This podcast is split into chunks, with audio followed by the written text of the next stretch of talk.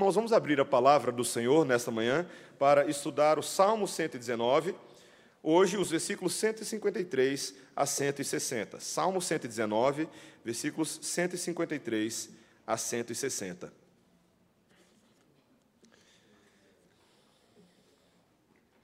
Temos tido a oportunidade neste salmo, assim como em todo o livro de Salmo e no Antigo Testamento, de ver a Cristo, ver o Evangelho do Senhor em toda a Escritura Sagrada, em todo o desígnio de Deus, e hoje não será diferente. Pela graça, pedimos ao Senhor que nos ajude.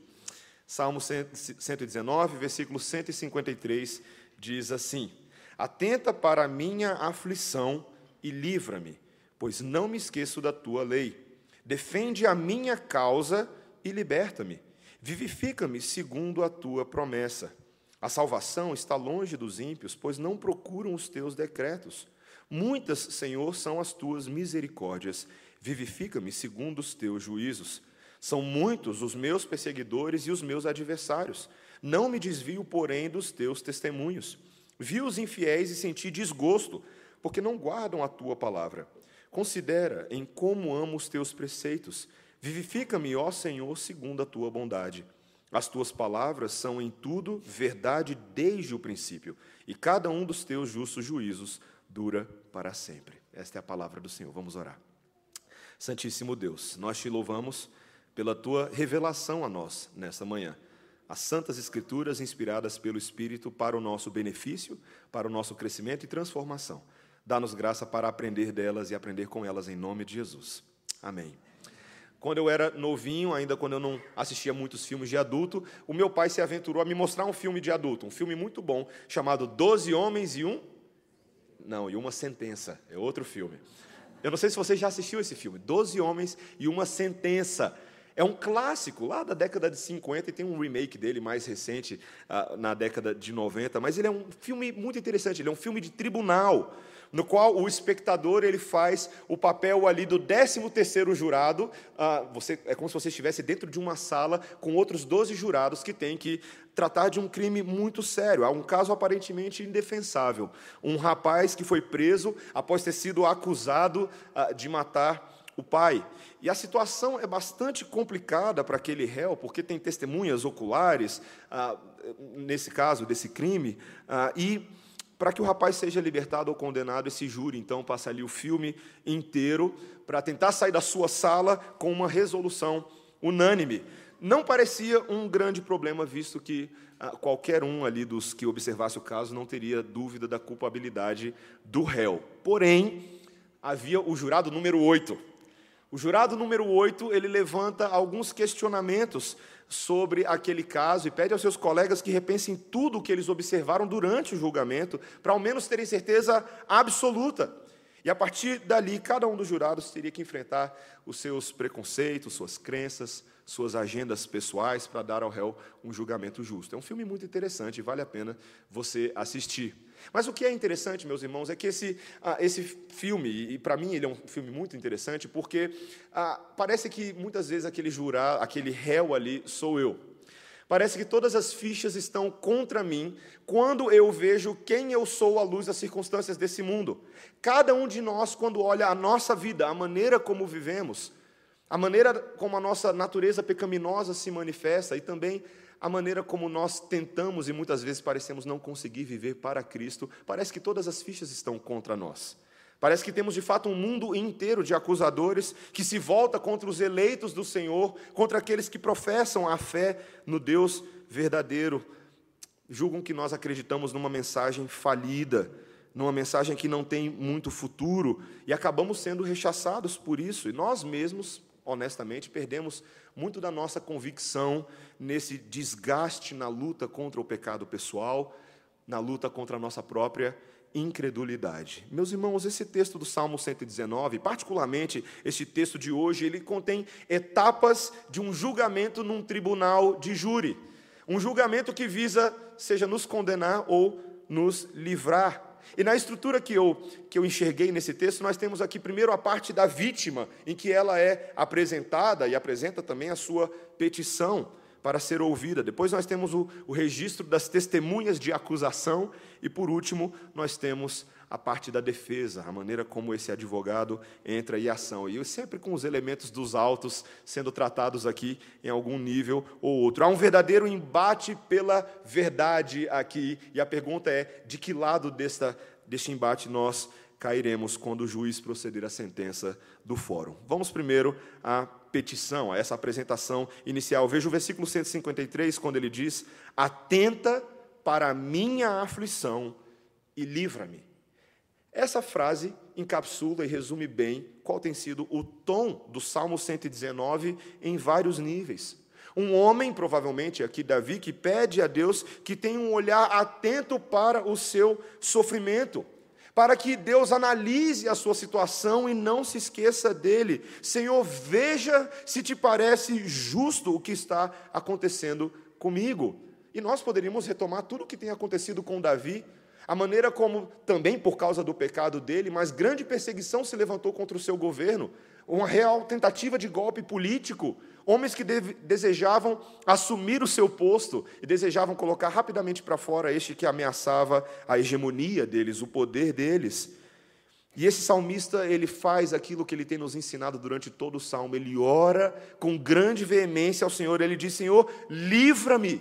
Me ajuda, analisa o meu problema, porque eu não tenho negligenciado a tua revelação. Veja o que ele diz no versículo 154. Ele diz: Defende a minha causa e liberta-me. Essa era uma frase que era muito utilizada pelos israelitas em tribunais. Aqueles que rogavam por um advogado, um intercessor que pudesse fazer a defesa da sua causa perante os adversários. Essa ideia da representatividade nem sempre era muito justa naqueles dias, assim como não é nos nossos, não é verdade? Nós sabemos que muitas pessoas na sociedade não têm condições de arrumar para si um advogado. Pessoas que talvez sejam pobres, carentes, e elas precisam pleitear para que a, a, justiça social seja feita em favor delas. No nosso caso, nós possuímos uma garantia constitucional em nosso país e quem presta esse serviço de assistência jurídica aos cidadãos brasileiros ah, é a Defensoria Pública da União, DPU. Eu sei que os, os estudantes de concurso público estão dentro por, desses assuntos. Mas nesse caso, meus irmãos, o salmista precisa de um interventor de outra natureza. Não é uma questão meramente social, é uma questão espiritual, é uma questão moral. Não pode ser qualquer juiz, precisa ser o justo juiz o verdadeiro juiz, um advogado celestial que julgue a sua causa moralmente e espiritualmente diante dos homens. E é por isso que no versículo 156 ele diz: Veja o que ele diz: Muitas, Senhor, são as tuas misericórdias, vivifica-me segundo os teus juízos. Em todo o Salmo 119, esse salmista se lembra de Hesed, as misericórdias múltiplas, infindas e bilionárias de Deus pelo seu povo, aquelas misericórdias que vêm acompanhando o povo de Deus desde o início desse povo, desde o início dessa caminhada, quando Deus fez as primeiras promessas aos primeiros patriarcas. Eu te pergunto, quão grande é a misericórdia de Deus por nós? Você já parou para pensar isso? Que Deus tinha nas suas mãos um povo israelita lá no passado que fez muita besteira e que gerou a sua própria escravidão, mas mesmo assim, a misericórdia do Senhor vai transcendendo as gerações, ela vai extravasando e ela vai alcançando a primeira, a segunda, a terceira, a quarta, a quinta geração. E eu e você estamos aqui nessa manhã porque um dia a misericórdia do Senhor nos alcançou. Você se lembra disso? Isso te alegra? Isso te traz esperança ao coração que nós não poderíamos estar aqui hoje se essa imensa misericórdia não fosse a base da nossa petição. É assim que eu e você podemos orar todos os dias. Nossas orações precisam ser orações mais teológicas, orações que se lembram dessa misericórdia favorável de Deus com relação ao seu povo. Quando você ora todos os dias, como é que você ora? Você ora como se estivesse fazendo um exercício meramente mecânico, ou você é aquele que se lembra da história do favor de Deus pelo seu povo? A história de um Deus que levou o povo à terra prometida, que destruiu os Amalequitas, que lidou com os Moabitas, que enviou dez pragas sobre a cabeça de Faraó e todos os egípcios. A história de um Deus que foi favorável com Ló na situação de Sodoma e Gomorra, que foi favorável a Jacó, o enganador, o mentiroso. A história de um Deus que é favorável até a você, tremendo pecador, mas aqui alcançado pela graça do Senhor. Nós deveríamos fazer orações assim. São orações cheias de convicção, não porque nós somos bons, mas porque Deus é muito bom. Deus é muito bom e nos alcança. Essa é a primeira parte, é uma petição que ele faz. Logo depois da petição, em segundo lugar nesse texto, nós vemos agora o papel da acusação. Quem são esses ah, que estão contra o salmista? Veja o que ele diz no versículo 158. Vi os infiéis e senti desgosto, porque não guardam a tua palavra. Novamente, ele evoca uma, uma ideia que perpassa todo o salmo, quando ele observa essa gente frouxa com a lei de Deus e sente aversão. Há um grande contraste entre aqueles que amam a verdade de Deus e aqueles que fogem das promessas de Deus por qualquer motivo e cobiça que o seu coração aponte. E ele mais uma vez fala: Senhor, aponta a verdade de que esses homens estão rejeitando os seus decretos. Inclusive, ele diz algo muito interessante no versículo 155. Olha o que ele diz: A salvação está longe dos ímpios. Salvação, é o que ele está dizendo aqui, é uma expressão sem sentido para essas pessoas que se levantam contra mim. Porque eles nunca consultaram o dicionário de Deus para entender por que precisam desta salvação. Não é verdade? Para para pensar como às vezes o evangelho que eu e você anunciamos semanalmente, vivemos com as nossas vidas, parece estranho ao mundo. Quando você vira para as pessoas, ou quando você tem a oportunidade de dizer que elas precisam da salvação de Cristo, alguns poderiam dizer: para que eu preciso disso? Não é verdade? Salvação do quê? Ah, você é pecador. Eu? Pecador? Eu sou uma pessoa tão boa. Meus filhos estão na escola, eu passei na faculdade, tenho, passei, tenho um bom emprego. As pessoas não veem a sua situação real diante de um Deus que é santo, são enganadas pela supressão ali dos seus próprios pecados. E mesmo que essas pessoas fossem capazes de enxergar algo de ruim que elas tenham, elas ainda assim rejeitariam a solução deste Deus.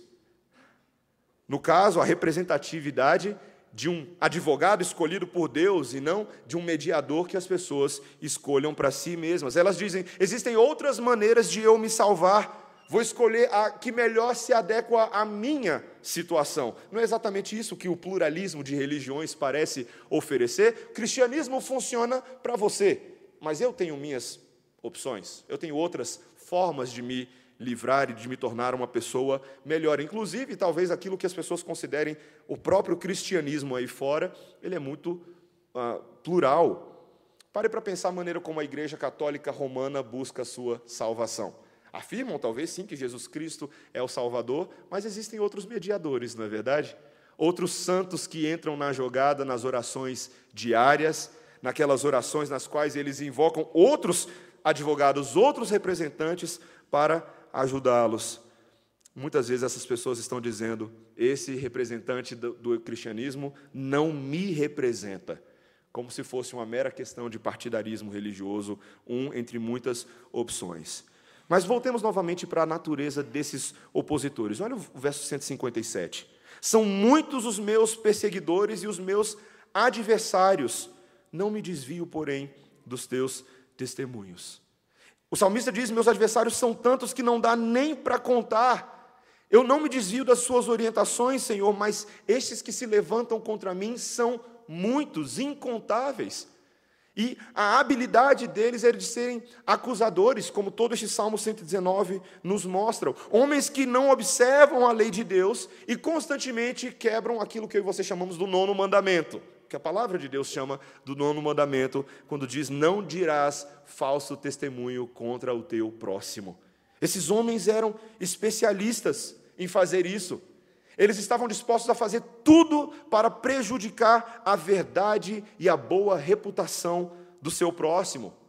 Homens que são especialistas em fazer isso em julgamentos públicos. Ah, eu estava conversando com meu pai no início do ano, quando nós saímos de férias, estávamos assistindo as, os julgamentos públicos que estavam passando na televisão, Globo, Globo News, e eu fiz um comentário com meu pai. Eu falei, pai, nossa, às vezes eu tenho a impressão de que tem gente que é contratada só para falar a mentira só para disseminar a mentira, intencionalmente, propositalmente. O nosso mundo é recheado de pessoas assim. Gente que propositalmente levanta testemunho falso. gente que suborna testemunhas falsas, gente que aparece e pleiteia cientemente a favor de uma causa má. Essa é a consequência do pecado, meus irmãos, e nós precisamos lembrar que na Bíblia o principal de todos os acusadores é o diabo. Você sabe que o nome Satanás, inimigo, também é traduzido como acusador? Esse que age como acusador dos crentes na tentativa de desacreditá-los diante de Deus. Uma das histórias nas quais isso fica mais claro para a gente é a história de Jó. Logo no primeiro capítulo, você lembra da história de Jó? Quando nós vemos ali Satanás se levantar diante de Deus e acusar um homem justo, chamado Jó, alegando que esse Jó só seria fiel porque Deus o abençoou abundantemente. Está lá nos versículos 9 a 10 do primeiro capítulo de Jó. Satanás ali insiste que se Jó fosse posto à prova, ele acabaria se afastando de Deus e abandonando a sua vida justa. E aí nós temos aquela série de eventos no livro de Jó que mostram ah, Deus soberanamente conduzindo a situação e permitindo sim Satanás ter algum nível de ação na vida de Jó. Meus irmãos, quando nós olhamos para Satanás nas Escrituras, vemos um inimigo implacável. Um inimigo implacável. Satanás odeia Deus e tudo que Deus é e representa. Ele odeia a misericórdia de Deus, ele odeia o perdão de Deus que é estendido à humanidade de pecadores. E assim o que Satanás faz constantemente é diminuir o amor de Deus, é diminuir a misericórdia de Deus e nos dar a impressão de que Deus não é assim tão bom, de que Deus não é assim tão misericordioso. Ele exalta alguns dos aspectos de Deus, como por exemplo a sua justiça, a sua ira, e na verdade tenta negar de que essas coisas são balanceadas com amor e misericórdia. E ele faz isso conosco constantemente. Meus irmãos, quando nós olhamos para para o nosso mundo. E você tem essas impressões todos os dias, ainda que um pouquinho aqui e ali. Quando nós passamos pela, pela nossa timeline no Facebook, quando nós assistimos o noticiário, quando nós conversamos com as pessoas ah, nos cantos, nas esquinas, nos restaurantes, com os colegas de trabalho, nós temos aquela impressão constantemente que Satanás está agindo. Vocês já tiveram essa impressão? De que ele está tentando responder e reagir contra a verdade de Deus. Isso acontece conosco muitas vezes num nível muito pessoal.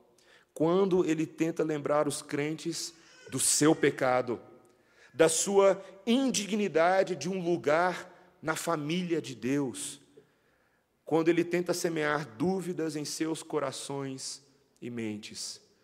Estava conversando com um pastor recentemente e ele estava me contando como que, para ele, no seu gabinete pastoral, muitos dos aconselhamentos nos últimos dois anos mudaram radicalmente. Sim, continuava tendo aconselhamentos de casais, de famílias, de adolescentes, de filhos, mas muitos dos aconselhamentos passaram a ser com pessoas com dúvidas sobre a sua própria salvação. Pessoas que não mais se viam como parte da família de Deus, gente que parou de crer no Evangelho, gente que passou a ser incrédula com a verdade. Meus irmãos, eu poderia dizer a vocês nessa manhã que um dos principais objetivos do diabo na minha e na sua vida é fazer com que a gente pare de crer no Evangelho, que a gente tema a perda da nossa salvação e que a gente se esqueça do amor e da fidelidade de Deus. E por isso, meus irmãos, nós devemos considerar a seriedade da nossa luta contra Satanás e nos opor a ele. Às vezes eu tenho a impressão de que, dependendo do círculo onde você está, as pessoas fazem mais piada com Satanás do que levam ele a sério. Não é verdade? Fazemos piada com aquelas supostas manifestações demoníacas, fazemos piada com todo tipo de coisa e desprezamos o adversário das nossas almas, o seu poder, a seriedade com que ele age, a tentativa constante dele de destruir e enganar os eleitos de Deus. Meus irmãos, não infrequentemente, preste atenção nisso, a minha e a sua derrota com relação ao pecado está associada ao desprezo que nós fazemos do poder das trevas. E a astúcia e a estratégia das trevas de tentar nos derrubar. O apóstolo Pedro, quando estava escrevendo para a sua igreja, ele tentou incutir isso na cabeça deles quando ele disse lá no capítulo 5 da primeira epístola, versículo 8: Sede sóbrios e vigilantes. Por quê? Porque o diabo, vosso adversário, anda em derredor como um leão que ruge, procurando alguém para devorar. Isso é muito sério, meus irmãos. Nós não podemos desprezar a profundidade dessas palavras. Além disso, Pedro, ali mesmo naqueles versículos, ele nos lembra que nós pertencemos a uma comunidade de guerreiros para não lutarmos sozinhos. Tantas vezes o nosso problema é que nós estamos tentando abraçar essa luta e vencer essa luta sozinhos, mas ele diz: resisti-lhes firme na fé, certos de que sofrimentos iguais aos vossos estão se cumprindo na nossa irmandade pelo mundo. Quando eu e você ouvimos notícias da, por exemplo, da igreja perseguida, em várias partes do mundo, em vários campos missionários, na África, na Coreia do Norte, em partes da Ásia tão complicada, temos a impressão de que às vezes aqueles irmãos estão sofrendo um sofrimento diferente do nosso. E às vezes até temos uma ideia estranha de que a igreja perseguida está lá fazendo o trabalho dela e a nossa igreja não é uma igreja perseguida. Meus irmãos, toda a igreja do Senhor em toda a face da terra é perseguida. Toda a igreja do Senhor lida com as, os ataques do inimigo. E é por isso que nós devemos orar pelos nossos irmãos, porque eles são os nossos braços e pernas e extensões do corpo de Cristo. Em todas as partes nós pertencemos ao mesmo corpo, e é por isso que oramos por missionários, é por isso que oramos por igrejas, é por isso que gastamos tempo na vida da igreja falando daqueles que também estão sofrendo conosco em outras partes do mundo. Meus irmãos, nós precisamos levar a sério a nossa luta contra o diabo. E uma das maneiras de nós resistirmos e nós ah, sermos em algum nível vitoriosos é caracterizarmos na nossa vida aquilo que é o oposto do que o diabo faz. Eu e você somos chamados não para sermos amigos do diabo, mas amigos de Deus. E uma das maneiras de combater Satanás é fazendo exatamente o oposto do que ele faz. Veja, se Satanás odeia tudo que Deus é e tudo que Deus faz, o que, que eu e você devemos fazer? Amar tudo que Deus é amar tudo que Deus faz, viver para Deus exclusivamente. Se o diabo é aquele que tenta constantemente diminuir a misericórdia de Deus e o perdão de Deus estendido à humanidade, nós devemos ser o povo da misericórdia. Nós devemos ser o povo do perdão. Nós devemos ser capazes de viver uma ética do reino que combata e envergonhe a ética de Satanás. Não foi assim que Tiago o meu irmão de Jesus tentou instruir a igreja lá no capítulo 4, versículo 6, quando ele diz: Deus resiste aos soberbos, mas dá graça aos humildes. Sujeitavos, portanto, a Deus, mas resisti ao diabo, e ele fugirá de vós. O diabo fugirá de vós. Como? Quando nós não formos soberbos e sim humildes. Quando nós nos sujeitarmos ao Senhor e pararmos de brincar com as coisas sérias. Meus irmãos, há muita acusação contra nós, e a pergunta é: como que nós verdadeiramente podemos lidar com ela? Porque até agora nós estamos falando de como lidar com os acusadores, mas existe uma pergunta que fica no ar para mim e para você. A pergunta é: e se o diabo tiver certo quanto a nós? Se as acusações que ele faz a nosso respeito são legítimas e verdadeiras. Se nós de fato somos tudo aquilo que o diabo diz que nós somos. A pergunta é: como pode um advogado defender a causa de alguém que ele descobre ser culpado? Não é a pergunta? Não é a questão ética que muitos daqueles que praticam o direito e são advogados, mesmo cristãos, têm que lidar o tempo inteiro? Como é que você faz quando você descobre que alguém é culpado? Nós, quando assistimos filmes, nós vemos geralmente duas opções, não é verdade? Tem muito advogado corrupto por aí, essa é uma das opções, ou um advogado correto, que encontrará uma maneira de que essa dívida seja justamente sanada e empregará todos os esforços para que isso aconteça. Meus irmãos, qual acaba sendo então a base de justiça desse interventor divino? Qual é a maneira como ele age? O próprio salmista reconhece. Veja o que ele diz no versículo 160. As tuas palavras são em tudo verdade desde o princípio, e cada um dos teus justos juízos dura para sempre. Esse salmista está dizendo que a base da intervenção divina é a soma das palavras de Deus que caracterizam a verdade de Deus desde o princípio. Deus tem uma base, uma constituição legal na qual ele opera e trabalha. Lembra que nós falamos na semana passada de que Deus não é na semana retrasada, de que Deus não é aleatório, ele não é randômico com relação às suas verdades. Pelo contrário, suas decisões são sempre imutáveis, suas decisões são justas e elas também são eternas. O que este texto está falando é que a base de confiança que nós temos em Deus é porque toda a verdade, aquilo que é certo e aquilo que é errado para Deus, são permanentes e nos acompanham desde o princípio. Então, dessa maneira, meus irmãos, nós precisamos resgatar uma seguinte verdade: Deus nunca vai agir para conosco hoje de uma maneira diferente do que ele agiu no passado. A mesma base de justiça é a base eterna do Senhor.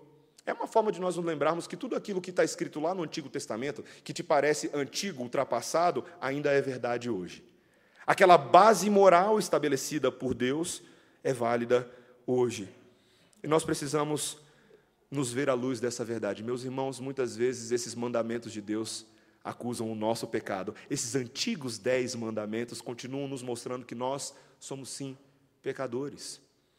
Como que Deus irá nos julgar? Precisamos, meus irmãos, resgatar nessa manhã talvez uma das doutrinas que eu considero em cristologia uma das mais esquecidas. Porque quando nós falamos sobre a obra de Jesus, nós falamos sobre tanta coisa, mas esquecemos de nos falar do que Jesus está fazendo por mim e por você nesse momento. Sabe por quê? Acompanhe, eu vou, vou mostrar o meu raciocínio para vocês. Quando a gente fala sobre Jesus, a gente fala muito assim: Jesus morreu pelos nossos pecados e ressuscitou e subiu aos céus. Não é verdade? Essa é uma das, é uma das ênfases da nossa cristologia. Nós cantamos esse tipo de coisa, nós falamos e pregamos esse tipo de coisa às pessoas. Porém, para muitos de nós, lá no subconsciente, fica aquela ideia de que, tá bom, Jesus fez alguma coisa no passado, mas agora eu estou por conta própria, meu amigo.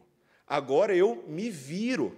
É uma espécie de deísmo. Aquela ideia de, o deísmo é aquela ideia de que Deus criou o mundo, ele deu corda no relógio e deixou o mundo a sua própria a sua própria uh, mecanismo de funcionamento funcionando por conta própria. É o que a gente acha que aconteceu com a obra de Jesus. Ele fez tudo aquilo, aí ele foi lá, ressuscitou, todo mundo ficou feliz, alegre, aí ele subiu aos céus, e agora, meu amigo, a gente fica esperando ele voltar. O que será que, eu te pergunto, o que será que Jesus está fazendo agora, nesse momento? Será que ele está lá no céu, ele fala assim: olha, eu dei, fiz a minha parte, e agora eu vou ficar fazendo hora aqui até a hora de voltar? Meus irmãos, nós precisamos lembrar que a maneira como eu e você somos sustentados pela graça de Deus e abarcados por ela neste momento é por causa do que Jesus está fazendo agora. Uma das pessoas na Bíblia que teve o privilégio de, neste mundo, ver um pouquinho do que Jesus estava fazendo foi Estevão. Você lembra de Estevão? Estevão foi aquele irmão que foi martirizado, foi apedrejado, lá no livro de Atos. E naquele momento, no auge do seu da sua punição ali pelas mãos dos homens, em Atos capítulo 7, o texto nos diz que Estevão estava cheio do Espírito Santo e ele fitou os olhos no céu e viu a glória de Deus e Jesus que estava à sua direita e disse: Eis que vejo os céus abertos e o filho do homem em pé à destra de Deus. Meus irmãos, há uma doutrina maravilhosa que nós precisamos resgatar aqui. O fato de que nesse momento o nosso Senhor Jesus Cristo está se apresentando em nossa natureza continuamente perante o Pai. Isso não é coisa pequena. Meus irmãos, por causa do mérito da obediência de Cristo, pelo fato dele ter cumprido toda a lei de Deus em nosso favor, essa lei que eu e você não conseguimos cumprir naturalmente, ele adentrou agora o santuário celestial de Deus como um sumo sacerdote. Não um sacerdote terreno, não um sacerdote humano, mas aquele que conseguiu fazer uma obra perfeita, cabal e consumada por nós. O autor de Hebreus nos fala que não foi por meio de sangue de bodes ou de bezerros, mas pelo próprio sangue de Jesus. Ele entrou nos santos dos santos de uma vez por todas e obteve para nós eterna redenção. Não era um santuário feito por mãos de homens, meus irmãos, mas um santuário verdadeiro no céu para comparecer agora por nós diante do Senhor. É exatamente isso que ele fez. Ele assentou-se à destra de Deus em majestade nas alturas. E agora, meus irmãos, o Senhor Jesus Cristo continua cumprindo por nós tudo aquilo que ele prenunciou que faria por nós em vida. Isso é maravilhoso. A obra dele não cessou com a obra da terra, mas ele continua eternamente e celestialmente cuidando de nós. Lembre-se, por exemplo, que na oração sacerdotal de Jesus, lá de João, capítulo 17, ele fez uma oração em favor da igreja, rogando por aqueles que o Pai lhe daria, e ele diz lá no versículo 24 do capítulo 17 de João: A minha vontade é que onde eu estou, ó Pai, estejam também comigo os que o Senhor me deu, para que vejam a minha glória que me conferiste, porque me amaste antes da fundação do mundo. O Senhor Jesus Cristo pediu a Deus para que pediu ao Pai para que nós estivéssemos com Ele nas moradas celestiais. E sabe o que Ele está fazendo lá agora? Arrumando cama, preparando lugar para você, cuidando do lugar onde você estará repousando com Ele pelo resto dos seus dias e trabalhando para a glória dele. Mas não é só isso que Ele está fazendo, meus irmãos. Ele não é só o nosso mordomo celestial, Ele também é o nosso advogado celestial. A palavra de Deus nos lembra que neste momento, o Senhor Jesus Cristo está respondendo a todas as acusações que são feitas ao povo de Deus. Um dos livros que eu ah, mais amo é o livro O Peregrino, de John Bunyan. E ele, ah, num certo momento do livro, ele descreve uma, uma batalha entre o acusador, que ele chama ali de Apolion, é um dos nomes de Satanás nas Escrituras, e também o cristão, que é o personagem principal do livro. E eles estão ali no Vale da Humilhação. E uma das manobras que Apolion ah, tenta é, fazer é recitar uma lista de pecados do cristão. E ele começa dizendo assim: Cristão, você fraquejou no início, quando você estava engastado no golfo do desânimo. Tu tentastes maneiras erradas de livrar-te do teu próprio fardo, ao passo que você deveria ter confiado no teu príncipe para tirá-lo. Tu dormiste pecaminosamente e perdeste a tua escolha. Tu também foste quase persuadido a voltar quando viu os leões. E quando falas da tua jornada e do que ouviste e viste, és interiormente desejoso de toda a glória em tudo o que você diz ou faz. De fato, meus irmãos, eram acusações pesadas, mas a resposta de cristão ao acusador ali é uma resposta cheia de humildade, cheia de fé. Ele diz: tudo isso que você está falando, Apolion, é verdade. E muito mais você deixou de fora. Mas o príncipe a quem sirvo e honro é misericordioso e pronto a perdoar. Que cena, meus irmãos. Quando ele menciona o perdão de Cristo, Apolion fica furioso. Satanás, o acusador, não pode suportar o fato de que as suas acusações são superadas pela graça de Deus em Cristo Jesus. Uma das passagens favoritas das Escrituras para mim é Romanos 8, porque ela encapsula essa verdade quando ela diz: Que diremos à vista dessas coisas? Se Deus é por nós, quem será contra nós? Aquele que não poupou o seu próprio filho, antes por todos nós o entregou, não nos dará porventura com ele todas, acusa todas as coisas. E aí ele diz: Quem intentará acusação contra os eleitos de Deus? É Deus quem o justifica. Quem os condenará? Foi Cristo Jesus quem morreu, ressuscitou, está sentado à destra do Pai. Meus irmãos, essa é a maravilhosa esperança. Você percebe como essa doutrina, essa teologia gloriosa, é a base para que eu e você tenhamos paz de consciência.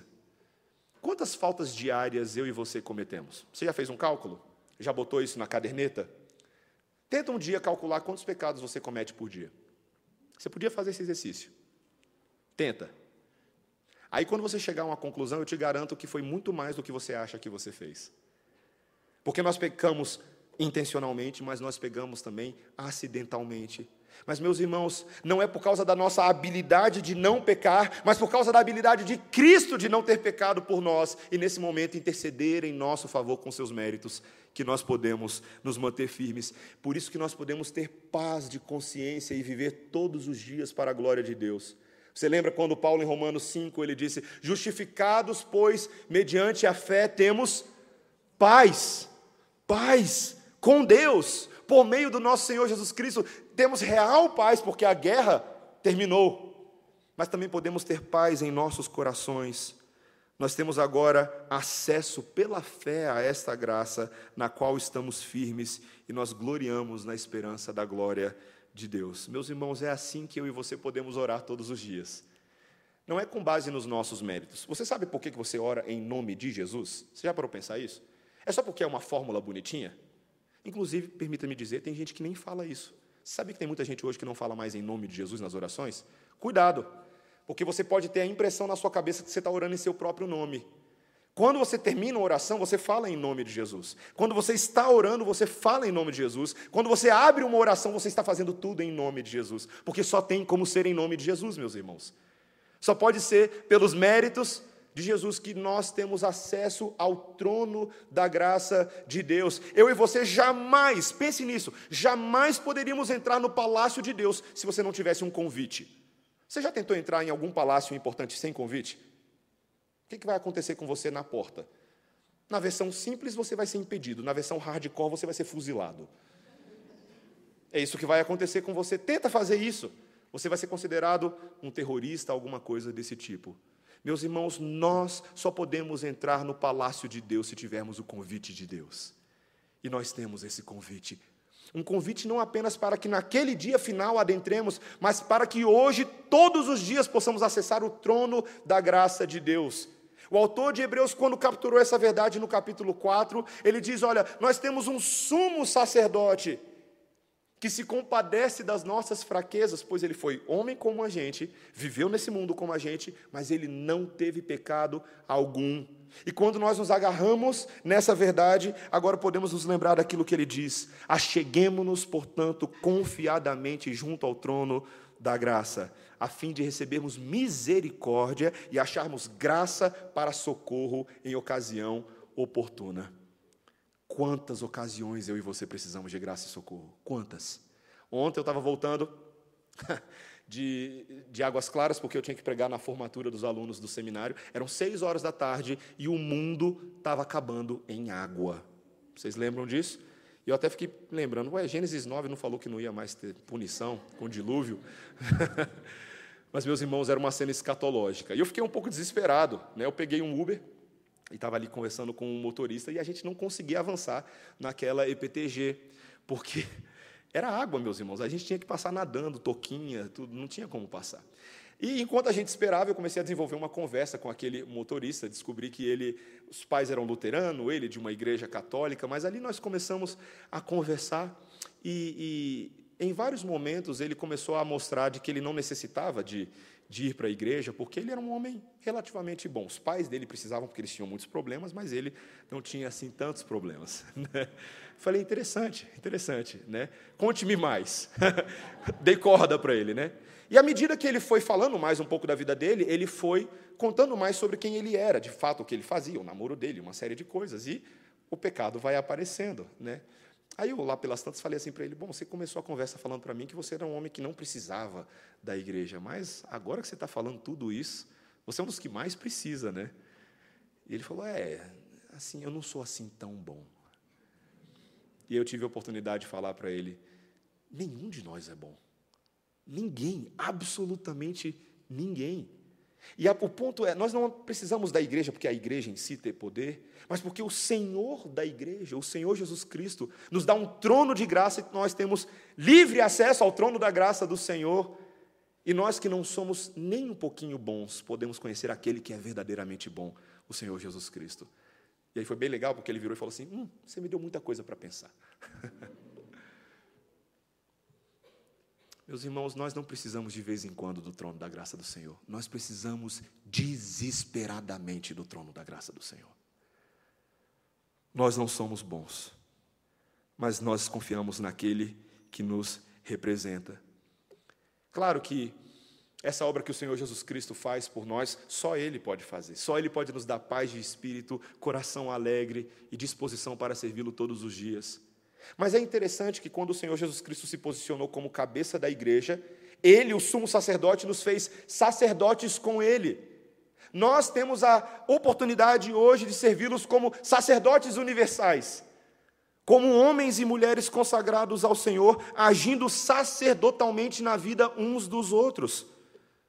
Como que nós podemos fazer isso na prática? Como que nós podemos estender esse braço da graça aos nossos irmãos?